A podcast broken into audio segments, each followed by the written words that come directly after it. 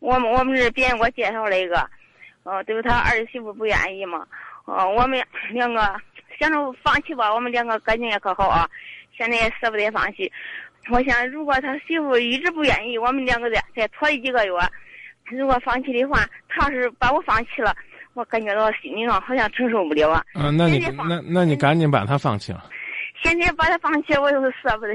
人家放弃你了，你不甘心；你把人家放弃了，你舍不得嗯，就是我都不知道怎么办。啊。等他给你结果，告诉自己，你努力到问心无愧了。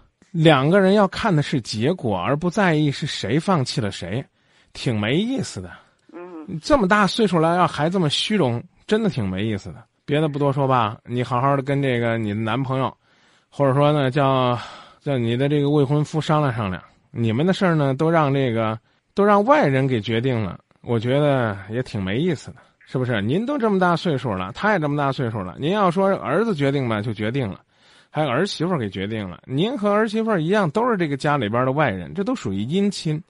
他呢，居然也能够决定呢，您是不是能够呢，在这个家庭里边拥有幸福？我觉得这在某种意义上对你来讲是一种悲哀，是不是？嗯啊，您有空的话呢，可以考虑直接跟这个男朋友了，就叫男朋友吧，男朋友的儿子接触接触，知道吧？把那个媳妇儿给跳过去，然后呢，你嘱咐他，让他呢好好帮你，你和你未婚夫，啊，这个一块儿呢做做他媳妇儿的工作。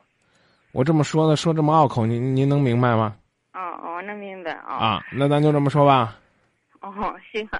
好吧谢谢大明啊。不客气，也谢谢您的信任。嗯好。好，再见。花木香草说：“不知道怎么办的时候，什么都不干，时间会告诉你答案。宁可高傲的发霉，不愿卑微的恋爱。”格言倒是挺经典的，不过在什么时候用，大家呢还是应该呢学会呢活学活用，不要死搬硬套，断章取义。